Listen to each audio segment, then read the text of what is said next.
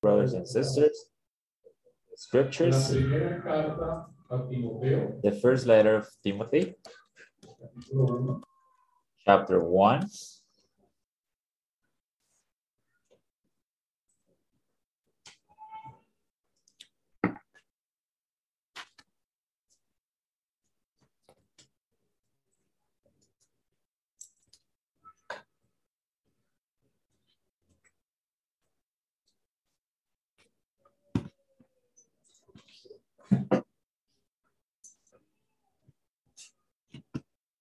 Okay, my brothers.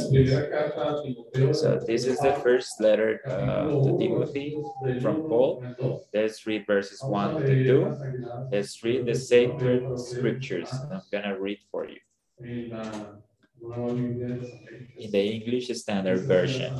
The, the word God says, Paul, an apostle of Christ Jesus by command of God our Savior, and of Christ, Christ Jesus our hope, to Timothy, my true child in the faith, grace mercy, and peace from God the Father and Christ Jesus our Lord. You may be seated.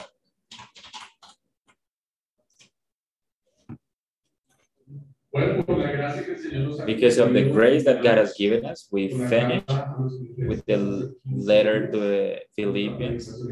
That was like 15 days ago. Y hoy, con su And today, with His favor, we're gonna start with the letter to Timothy. This is the first of, of the pastoral letters. And in total, we have three pastoral letters in the scriptures. First and Second Timothy, and the letter to Titus. They're called pastoral letters because of the content that, that they have. They are instructions from Paul for those who rule the church about how they have to rule the church. And these letters basically they have some instructions that show us the shape of what we have to do in the church. We have in the scriptures other messages, other letters where Paul teaches teaches us about the message, the doctrine, what we should teach in the church, like in Corinth, Galatians, Ephesians. But the letters to Timothy and the letter to Timothy, uh, to Titus, he teaches us how we should do what he commands us in the scriptures. However, this letter doesn't mean it doesn't have a doctrinal message. We also understand by doctrine the message that Paul is giving us here, how we should do what we should do in the church. If we understand this in, in the light of what we saw in, in the Sunday school, we'll see that the things that we do in church uh, are, are, it's not because uh, some arbitrary decisions. It's not because this is what I like or what the authorities like. The music that we play in the church is not what the pastor likes, what the what the rulers of the worship service like.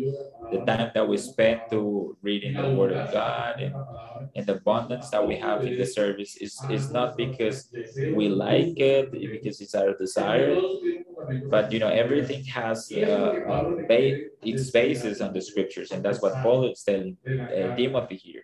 That's the main message of the letter. So although timothy and titus they weren't pastors.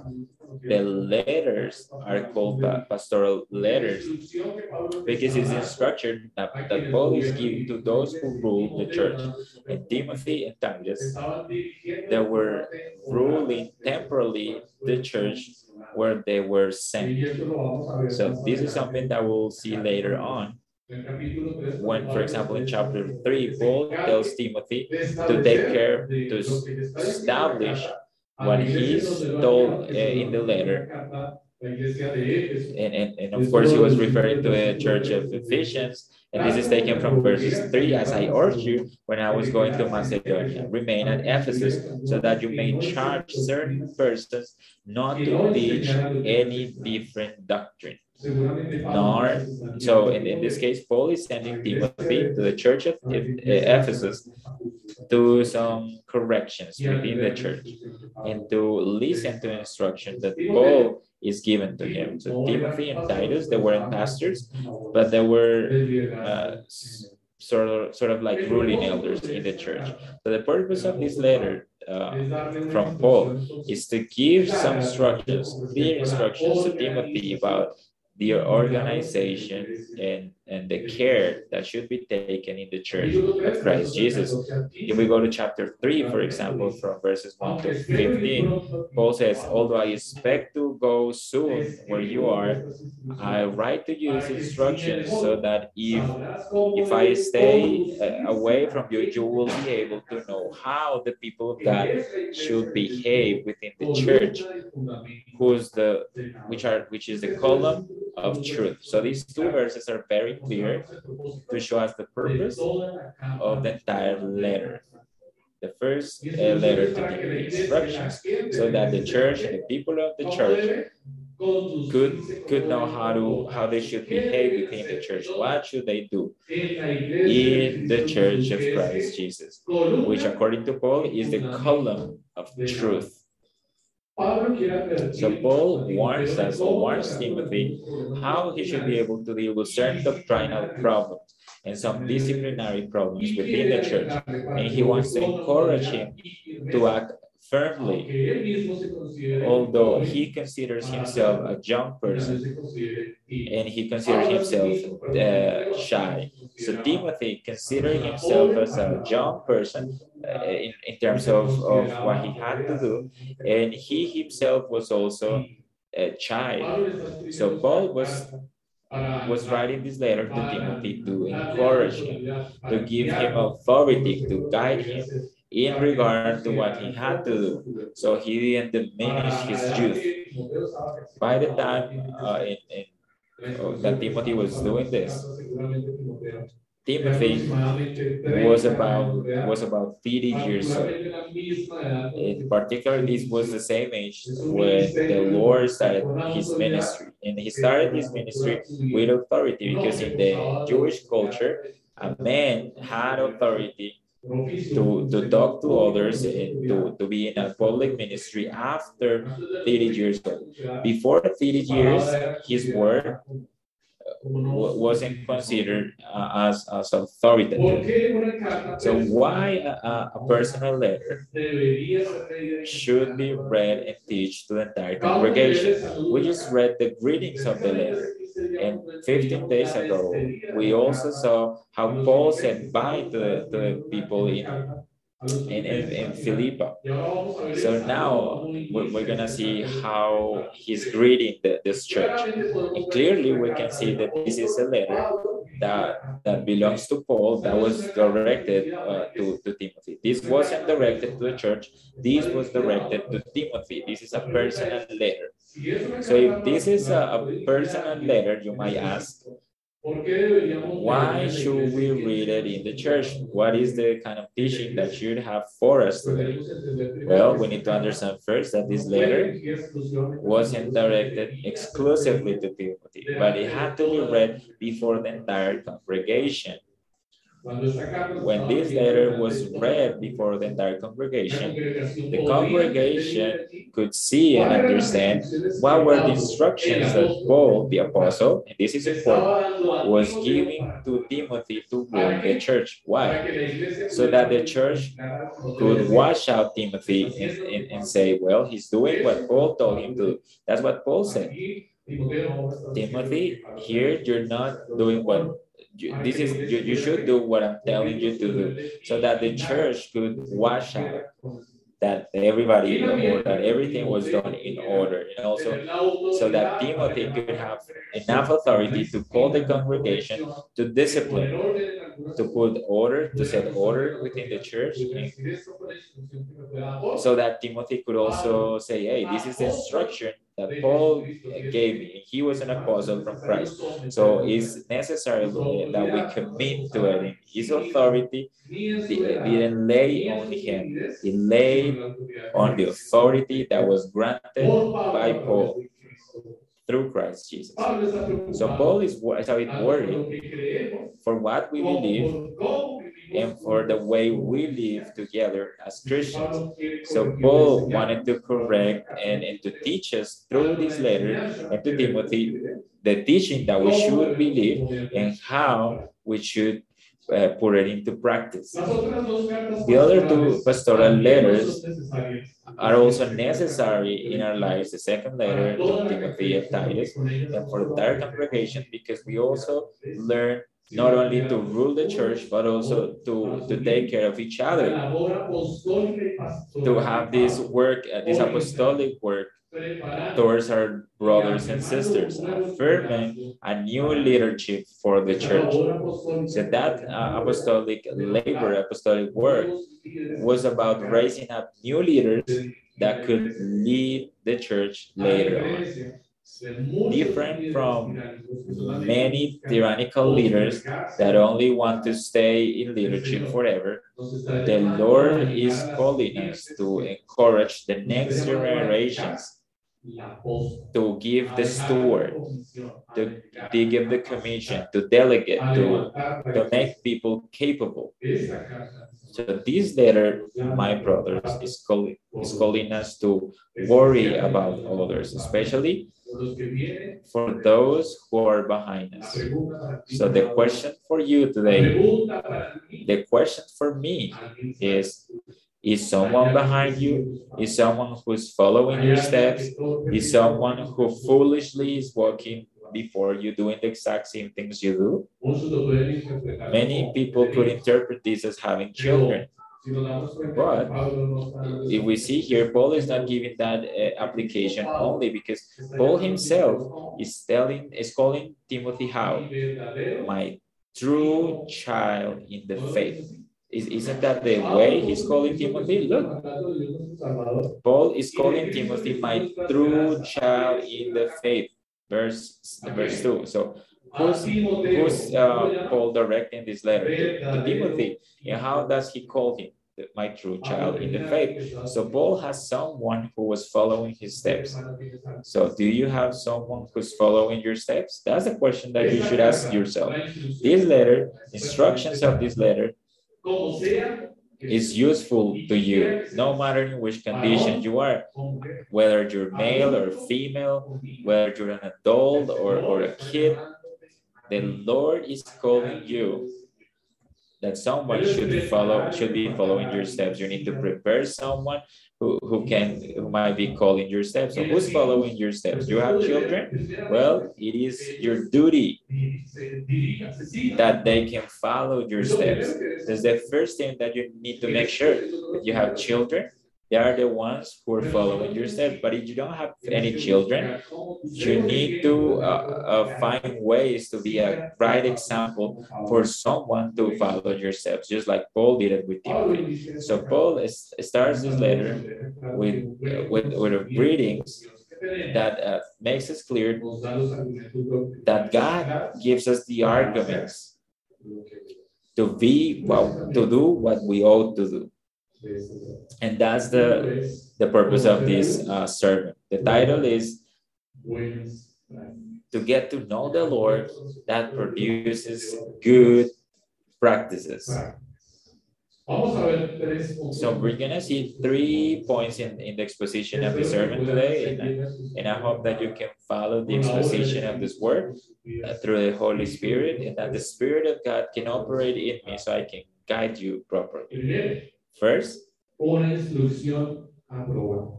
An approved instruction. We'll see that here Paul is giving a clear instruction which is approved. So secondly, we're gonna see uh, uh, chair salvation. There is a salvation that is chair. And there is a hope too that is shared. And finally, we're gonna see also a provision that is shared too. So if you're taking notes, I hope that, that you were able to take these notes or at least leave the blank to fill it out later. So first, an approved instruction. So he says, Paul, an apostle of Christ Jesus, by command of God our Savior and of Christ Jesus. So Paul, particularly, he's quoting in this letter, in his greetings, his apostleship. And this is something that he doesn't do in all of his letters. You know, in some letters, he simply says, I'm Paul, and sometimes he, he just mentions some characteristics about me about uh, Paul, sorry. Sometimes he only writes about himself, but here he's putting his his apostleship in the letter, and this is not in vain. This has to do with the purpose of the letter. So Paul wants to make sure that he is an apostle of Christ Jesus. And this is because of a command that came from God that he is an apostle. This can be found in other letters as well, like in Galatians chapter 1, verse 1, when he when when his greetings, Paul he's saying that he's an apostle. And then two more and then two eyes more, he uses his apostleship as an argument to, to, to say certain things within the letter. But in Galatians, you remember his message it was a confrontation. He's exhorting the Galatian church for something, and he's appealing to his apostle, apostle uh, authority to tell them that. In Corinth, for example, he also said the same thing. He introduces himself as an apostle, and throughout the letter, he's going to appeal to his authority to correct doctrinal issues and, and to discipline people that the, the church of Corinth had to take care of. And he appeals to, to his apostleship for that. So what's curious about this is that he's uh, here, Paul is writing to a friend, to a very close friend, someone that he considers his his own child, and he's appealing to his to, to his title of apostle to give this message to Timothy. So Paul doesn't want to uh, call the attention of Timothy, doesn't want to discipline Timothy, but he is appealing to his title of apostle to to uh, let Timothy know that he is his authority. So even though if you read the letter, he he has a he has like a certain uh, friendly fashion throughout the letter. Paul doesn't want uh, his friend to understand this simply as, as suggestions. Paul wants Timothy to understand this as something that has authority from someone who is his friend, who considers himself his father, but that his message should be considered like the true word of God. So the word that Paul uses here to refer as an apostle here in the Greek is apostolos, which means the, the, the one who was sent. And this word was, was used within the Greek culture to refer to a messenger. So an apostle was simply a messenger, someone who could use a, a person within the Greek culture to send a message. And, and that's how they use the word. However, the word within the, the Judeo-Christian context had a different meaning. It was a deeper meaning, uh, a more transcendental meaning. And not only apostle was used here simply as a messenger, as a someone who was taking a message, but was someone who had the authority from he who called him someone who had the authority to speak in behind in behave sorry of the person who sent him.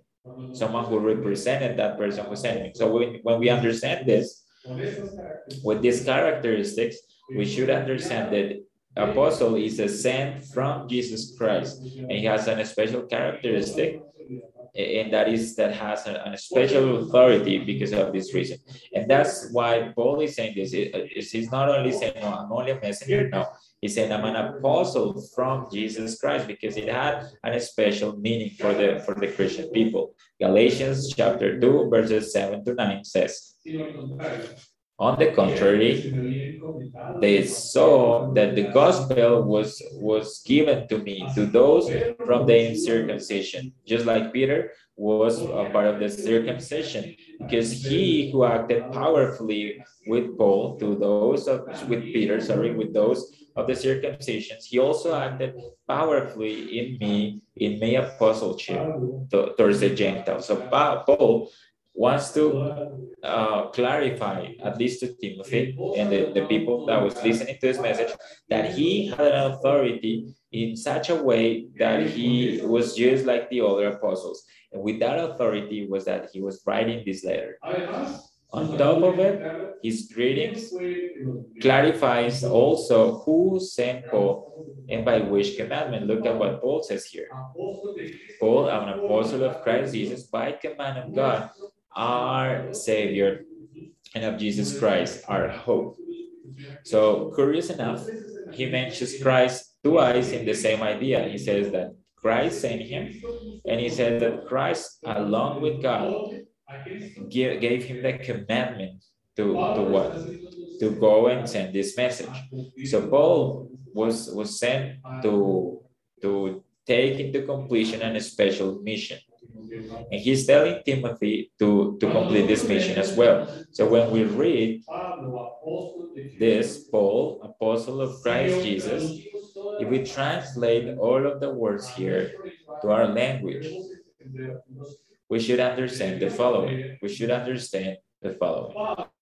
Paul, apostle, that is, uh, he who was sent by the anointed who came to save. That's what it means, Paul, an apostle of Christ Jesus. What is Christ? Anointed. And what is Jesus? He who came to save. So that's how, how the, the, the angel referred to the Lord Jesus Christ to Mary. He said, and he, you will call his name Jesus. Why? Because he will save his people from his sins.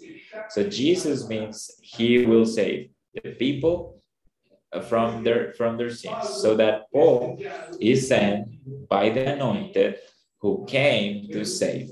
That's what he's telling them, or at least what he's telling to Timothy. Christ was sent to save from God. So pay attention to this. Christ was was sent from God to save. Paul was sent to the Gentiles to preach from Christ. Timothy is sent to put order in the church of, of Ephesians by Paul. So, and we see how there is this commission and a succession in the way the commission is given. And even though the chain continues, it will not lose the authority because the authority originated in Christ Jesus. So when we take uh, into completion all the commission that the Lord has, has entrusted to us, we don't do it in our own authority or because we're capable in and of ourselves to do that, but because this commission has arrived to us through the divine authority, through Jesus Christ. So all the ruling elders in the church, they're not elected by the church. They are elected and they're sent by the Lord Jesus Christ. So it's not the church who selects his authorities, it's the Lord Himself who does that. So the church recognizes them, but they have authority because of, of God's election. So our authority is rooted in the, in the divine election and what He's provided to the authorities in the church. In the, in the history of Israel, we can see several examples of what happens when the people choose their own authorities in contrary to God doing it. When the people says, no, I'm gonna select my authorities and not the ones that were selected by God. You know, when they do that, different uh, things uh, happen. The first example we have in the Bible is where? Where is it located? Well, we go to the very beginning, to the Genesis.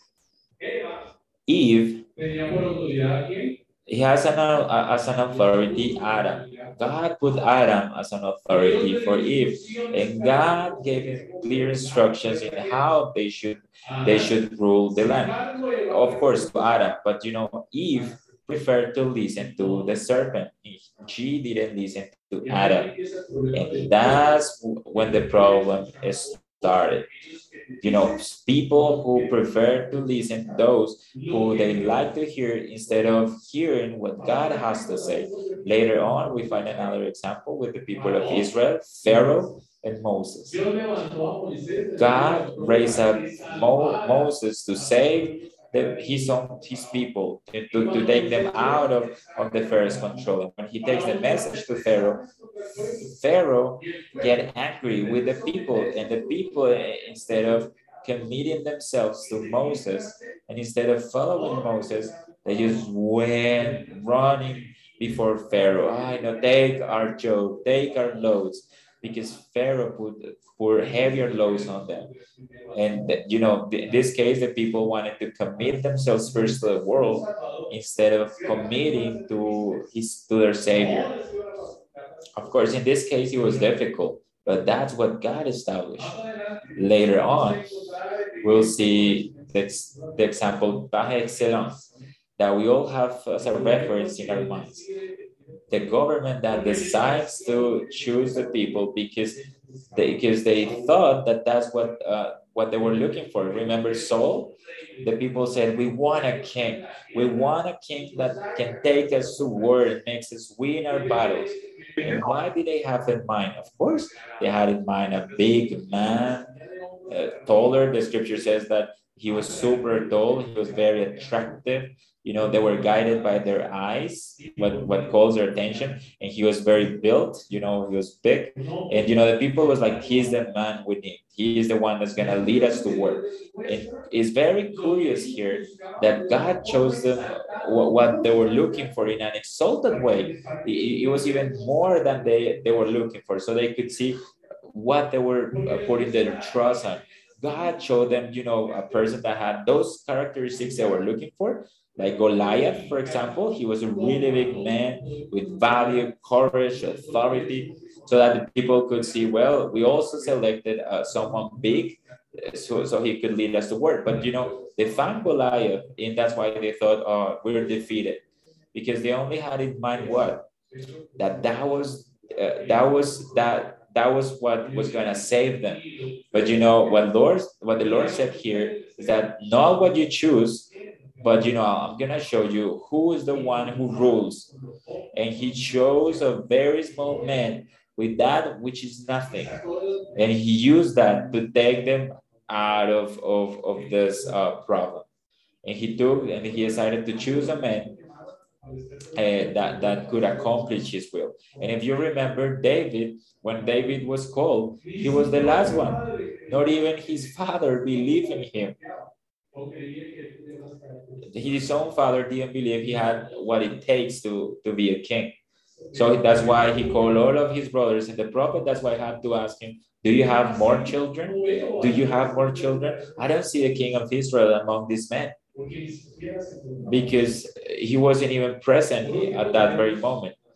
And, and lastly, we have in, in, in the scriptures another case, Absalom a man that was chosen by the people before because they didn't want to commit themselves to the king at that time, who was David.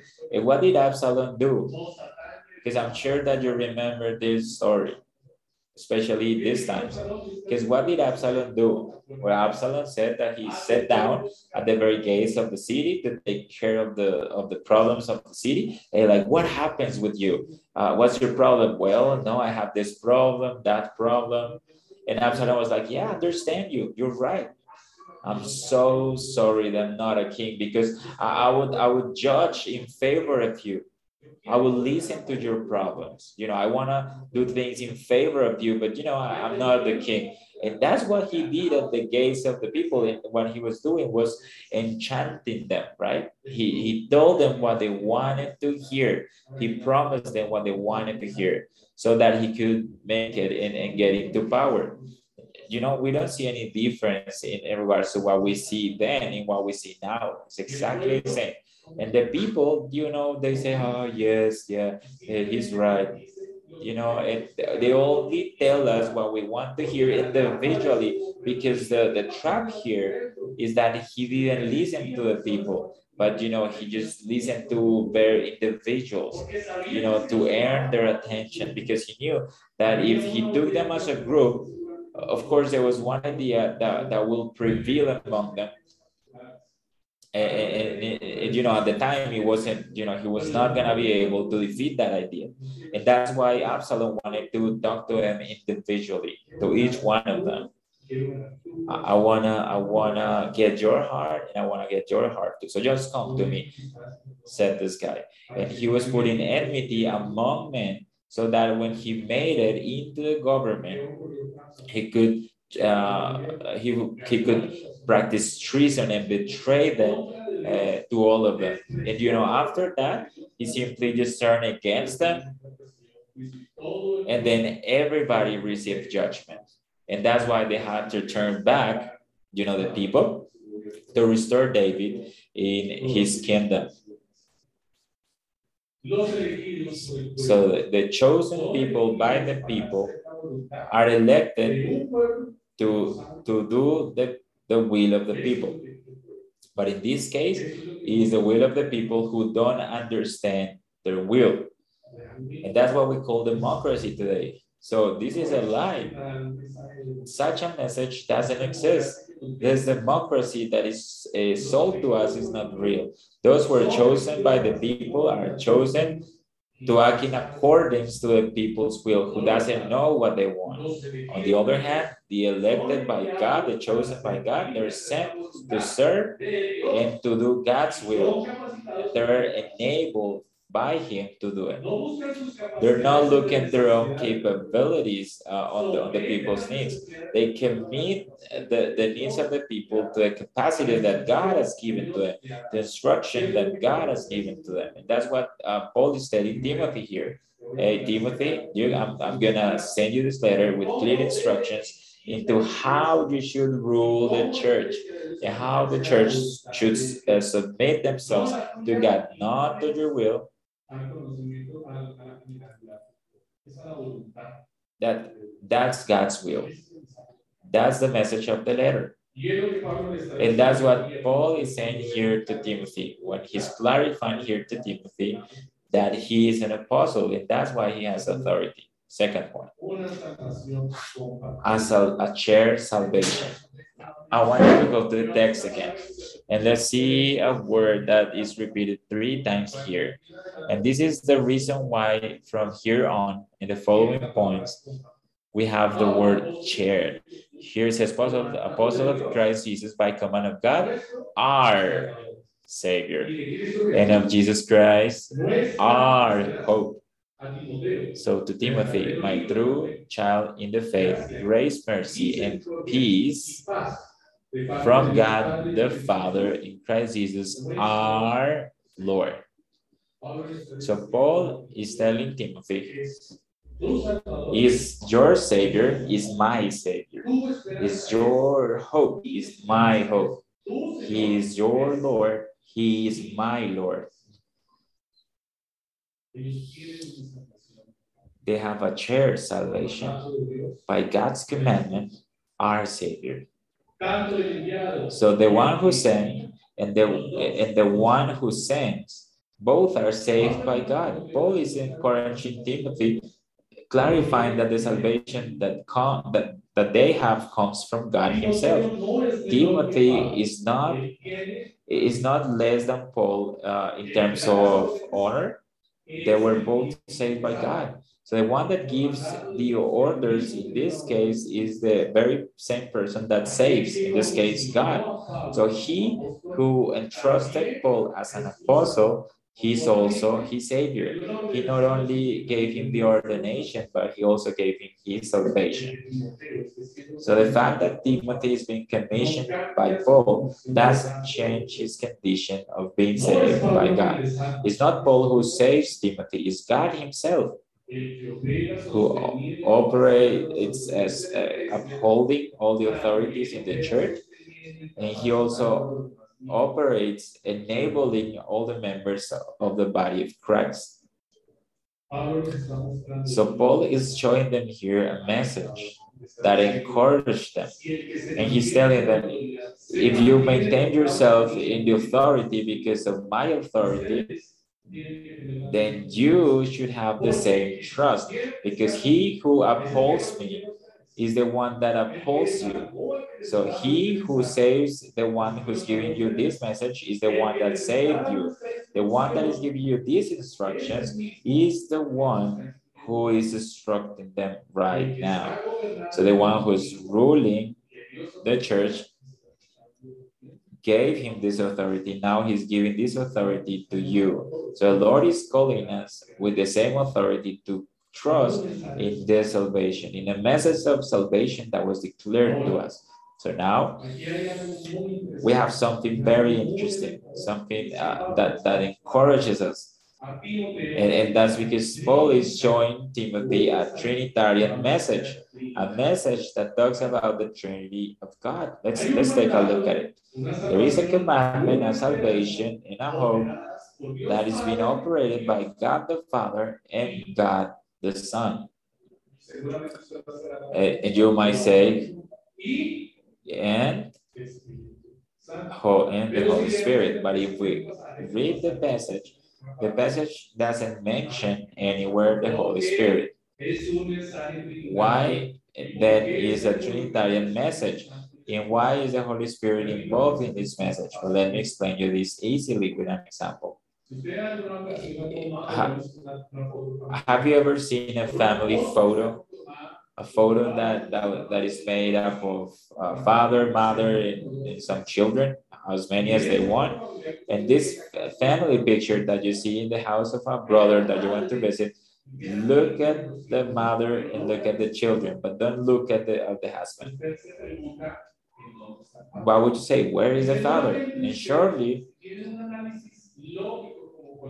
if you have a logical analysis like, like all of us have, you would answer quickly, well, yeah, maybe the father is taking the picture, right? It's obvious, it's, it's, it's simple. The father was the one taking the picture. He was present, but he was the one that took the picture.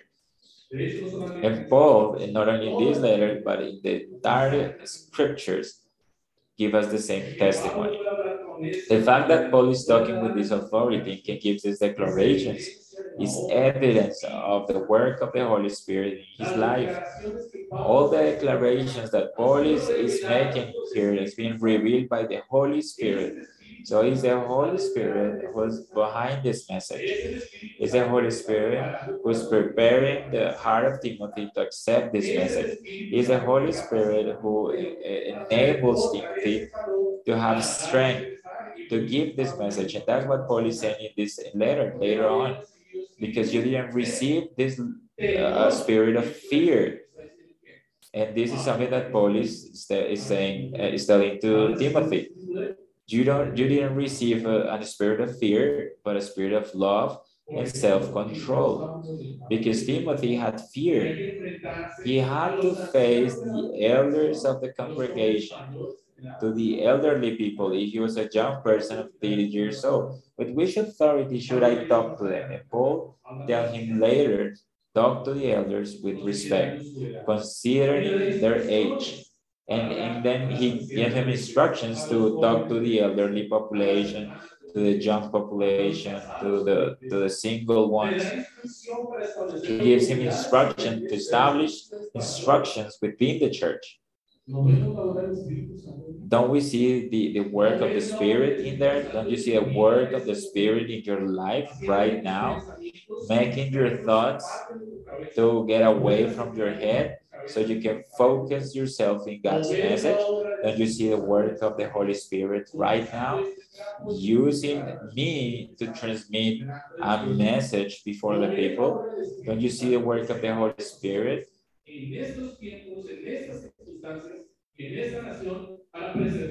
that preserves the church, his church, and his word. The work of the Holy Spirit is at hand.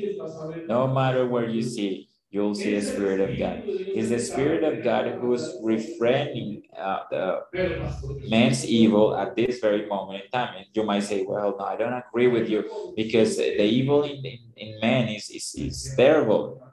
And you know, that that's not true.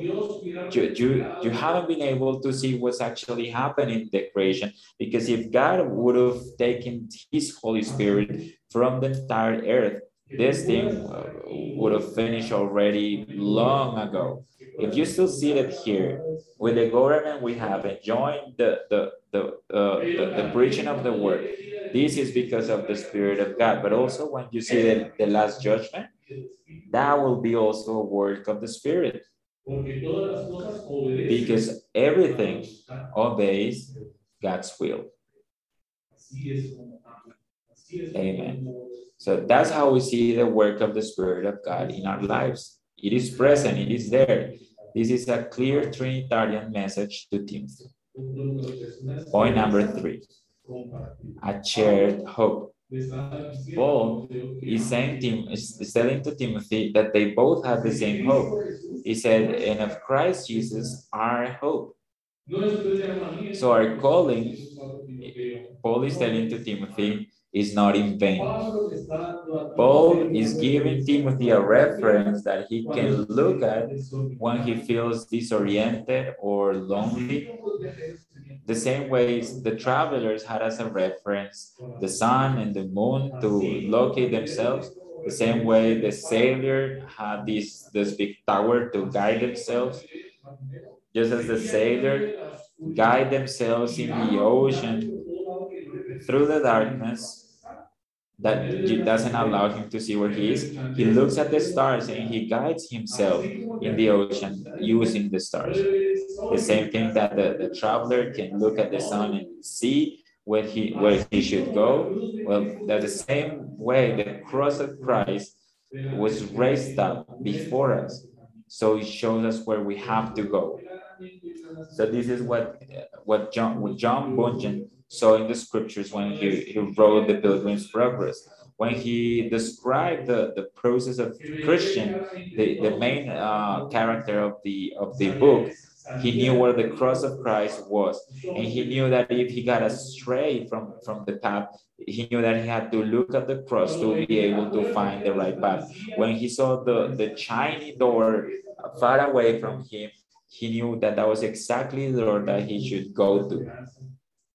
So that's the hope that the Lord is giving us in Christ Jesus. We have a hope that even though we're lonely, no matter where we are, we can get back to the path, the right path, because He's not left us on our own. He's not left us lonely.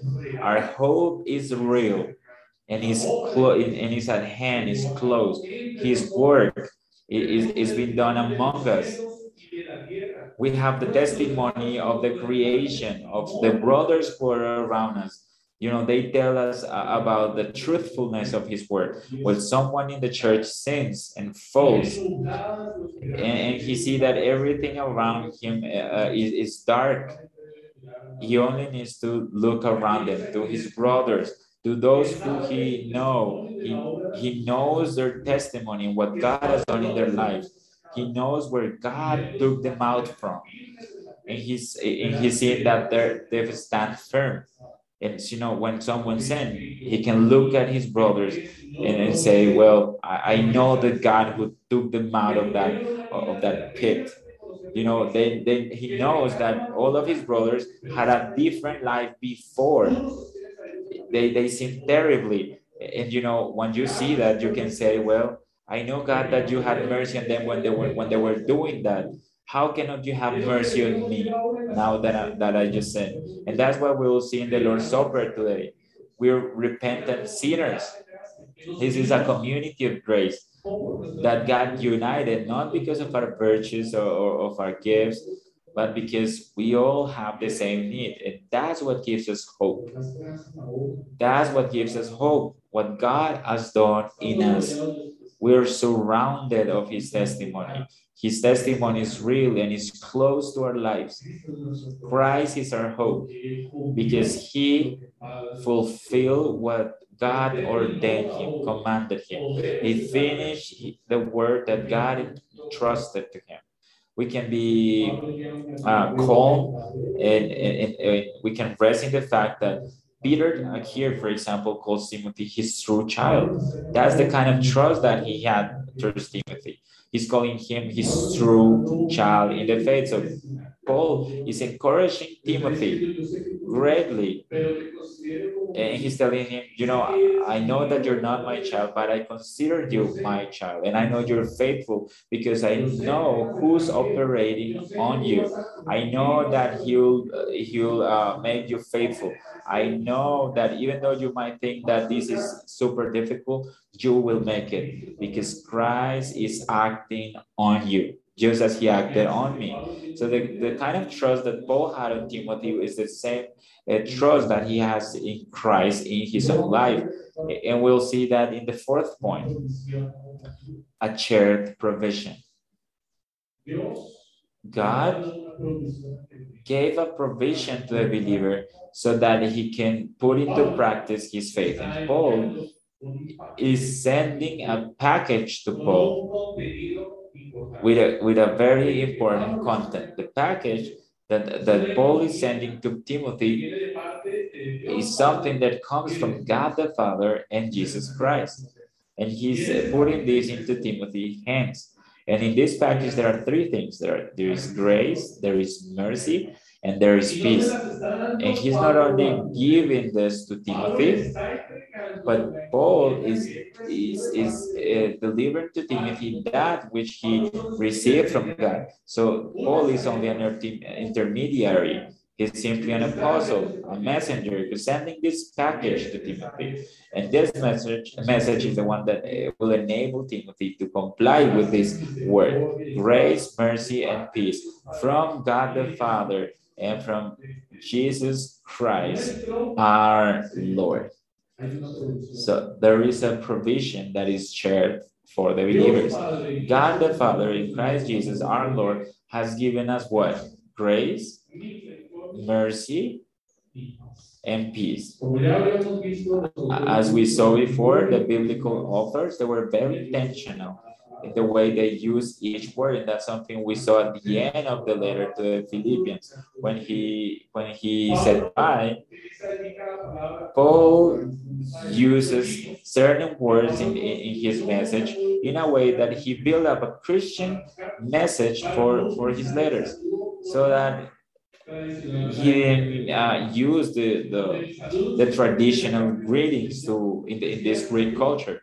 You know, they used to say simply "hey" or, or simply, you know, at the end they simply say, "Well, have a good one" or something like that. So, but Paul created something that he was that was very close to to the words in Greek. But instead of telling them simply "hi," he used to tell them "grace." and he and he used the, this greeting by, by excellence uh, of the Jews, who was which was sorry, shalom, grace and peace. Well, he designed these greetings so that intentionally he could greet his people in a way that he could transmit a clear message. And here, Paul adds to uh, another word to, to his traditional greeting, which is mercy. And this has a, an intention behind it. Paul uses uh, very carefully his words.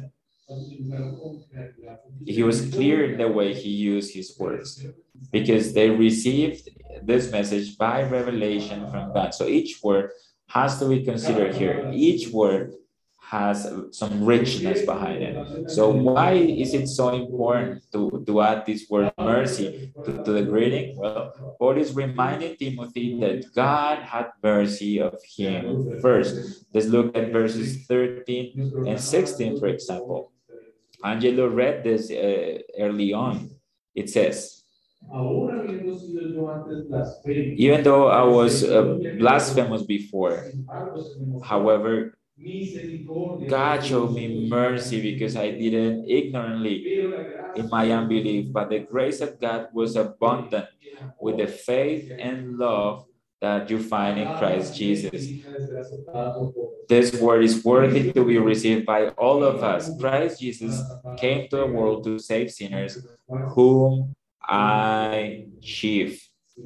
However, that's why I found mercy so that in me, as the first one, God could show his patience as an example for those who will believe in him for eternal life. So Paul is telling Timothy, don't worry, calm down. God will have mercy on you. But how do you know this, Paul? I don't feel capable and, and I don't have the courage to do it. You know, don't worry. Do you remember who I, who I am? And then, you know, Paul told him that, you know, I was this person. If you can uh, talk about someone who's terrible in among the people of God, that was me. I, I, wasn't only a sinner because of the sins I committed, but I was also a sinner because I, I didn't even see our Lord Jesus Christ and I persecuted him. I acted against his word. I killed people in the name of God unrighteously. So don't, don't talk about mercy, Timothy, to me, because I know what mercy is, and I know that God will have mercy on you because He, he had mercy on me. I didn't deserve it. I was a nobody. I didn't deserve His mercy. I didn't do anything in my life so that he, God could look upon me. And even though He did it, He was He, he had compassion upon me. Why He shouldn't have compassion upon you? do you think that uh, Timothy ha- will have any fear after this message? Every time he could look at his life, knowing that him, contrary to Paul, he had been instructed in the faith of the Lord from his uh, grandma, from his mom, and that he didn't get astray from the paths of the Lord. And when Paul arrived to Lystra, that Timothy, when he lived in Lystra, he was one of the first people who, who, who received the faith in Lystra.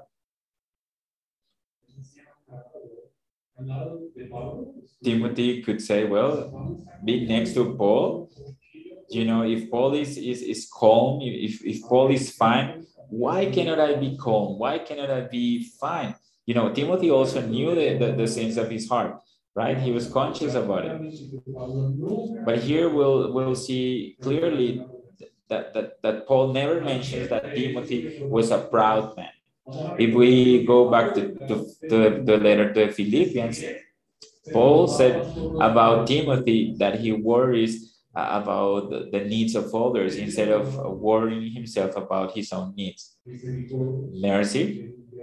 So there is a really big me uh, message of mercy here. Do you believe that God cannot have mercy on you today? Do you believe that the Holy Spirit is not acting in your life this morning?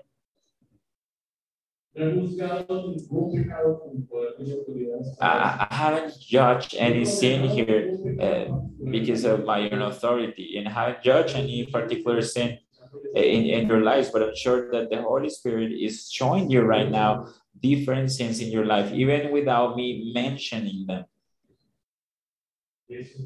And that's mercy. That's grace. That's the, the word that God has brought in our lives. And that is peace. That's the, the message of peace that Paul is talking, uh, is, is giving to Timothy. Paul is, is, is showing Timothy the level of commitment that he has with this, this word. If God called me and enabled me to be a minister, then He will do the same with you. But also, I will be there for you, my true child in the faith. Is, isn't this curious? That we could even uh, question uh, Paul's authority, and sometimes we do it constantly. Do you consider that Paul is enabling enabling Timothy in, in a way that we consider today is, is personal? Pastor, I need counseling. Well, yeah, let's do it. Let's let, let's let's tell me your problems through the phone. And sometimes you say, well, that's not personal, or through WhatsApp. No, no, no, that's not personal. You know, let's meet, let's meet face to face. How did Timothy, how did Paul instruct Timothy? This was super impersonal. What can we consider even more impersonal than this? Paul sent so a lot of instructions to his loving child in the faith with a letter. And sometimes we question the, the instruction of the church. But Paul knew who was Timothy. And he knew that he could uh, send him the messages the message where, however he, he wants to, and he in that Timothy will will not question this message in any way. Now Paul told Timothy, you know, one day I'll be there, but now I'm gonna send you this message clearly so you can put it into practice. And he puts this authority in this letter, right? And he used it as, a, as the word of God. So I'm not justifying here that sometimes we just do things impersonally. Of course, if we can do it personally, I mean, we have, if we can go visit our brothers and sisters, let's do it. Of course, you know, let's do that. But if the same world calls the, the current generation, the crystal generation, and for them, you know, is uh, you know, human beings are weak why should we act in the same way? We behave in, in the same way, weak, full of fear. You know, but Paul is telling us here, get, get strength in the faith. Go to Christ. I'm with you. I'll be with you. I'm not justifying myself, you know, and this is a clear message for the authorities in the church so that they can take care of other people and wash out. And of course, this is a message for me. Of course, it is. Surely more than what it is for you because of what, what I'm doing here. But, brothers, get your strength in the Lord. It's in His Word where we find all the provision and we can go to. Trust in the work of the Holy Spirit in our lives to guide us to repentance and, and, and stop just simply questioning the ways in, in which we do things in church because of the current circumstances. So let's finish uh, with John 5 uh, verse 23. Jesus replying to them said, Truly, truly, I say to you that the Son cannot do anything by himself, but only what he sees from his Father. Because everything that is done by the Father, it will be done by the Son in the same manner. Verse 20. Because the Father loves the Son and shows him everything that he himself does. And I'm going to jump to verse 23. So that everybody honors the Son in the same way they honor the Father. The one who doesn't honor the Son doesn't honor the Father who sent him.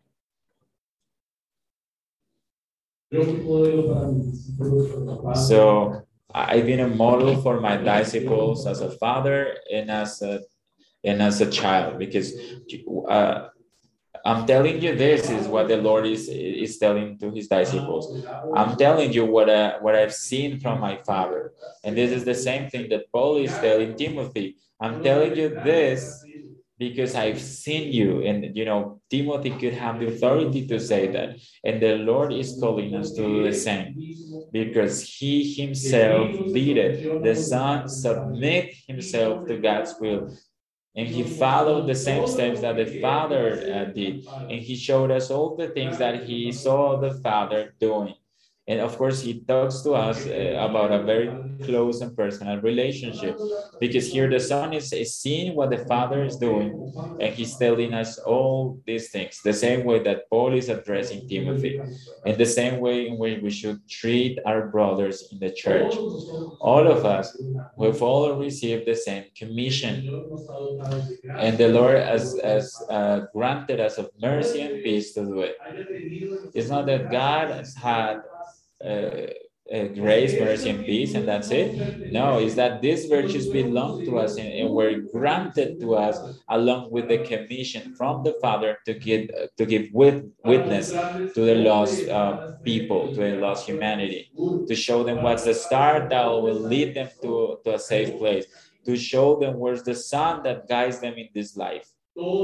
Our, our dear brothers, all of us, we've all uh, led uh, called sorry by God to to show this leadership to all the people who follow us. Adults children elderly people we all have authority upon someone even the small the youngest ones. They also have authority Uh, upon uh, the, the, the younger than them. And we are we are all young because we all have to submit ourselves to those who are in authority above us. We will always find someone above us. And we need to submit ourselves. And we need to learn how to submit ourselves. And this is the final message here. We need to address the weak with an in a special way, in a way that nobody deserves. And that's called what? Grace. Address those who are weak in a graceful manner. Be patient. Be compassionate with them about their, their, their weakness. That's mercy. Consider their sins. The, the, the, the ones uh, that that been in church for years or those who just recently arrived to those who don't know the the the way in which we worship to those who are still lost be, have mercy on them and try to have a, a peaceful relationship with them that's peace the, the lord called us to reconcile uh, man with God. That's the message of peace. But also uh, uh, committing ourselves to, to the to, to those who are strong in authority with grace. We also need to address them with grace. You know, those who rule uh, or, or those who are in authority, they don't only have to give uh, account, an account for what they do, but for uh, what the people under them do. And this is what Paul is telling Timothy pray for the authorities, be compassionate with them, obey with mercy. Because the Lord has demanded them uh, a heavy load. So consider this. Consider all the authorities. They have to give an account before the Lord and talk to them in peace. When you address an authority, Paul said, uh, tell to Timothy, do not try to argue with the authorities. Do not try to teach them or correct them. Instead, what? Pray for them so that God can grant them repentance. Talk, talk peacefully to them. So all of these instructions that uh, Paul is gonna tell Timothy are uh, rooted in the knowledge that we have about God. And that's why I call the sermon this way. Uh, a, a good orthodoxy produces a good ortho practice and a good orthopathia. So ortho, ortho, orthodoxia is, is a right knowledge of God orth orthopraxis uh, simply means a, a, good or a proper practice, and orthopathia means a, a, to have correct feelings. So that's what Paul is telling uh, Timothy in these three verses, in these two verses. Know God so you know how to rule the church of God. So let's let's pray. Our Heavenly Father, we thank you, Lord, because of your word is sufficient we have all we need. And we thank you, Lord, because you've given us way more. And you've given us everything that, that we need. And you grant us, Lord, the work of the Spirit in our lives as a guarantee, as a, as a sign that one day you will bring into completion your work as if you could, because of our sin, because of our weakness, Lord, you were compassionate in our lives and you gave us more, way more than we need, way more than we could receive. Even going against of, of what we should understand in your character, which is faithful and which is uh, truthful, and that you will never lie. But you know, it's, it's still you gave us the Holy Spirit because uh, you knew that we were weak and that at some point we could fall. And you granted us from the Spirit of God.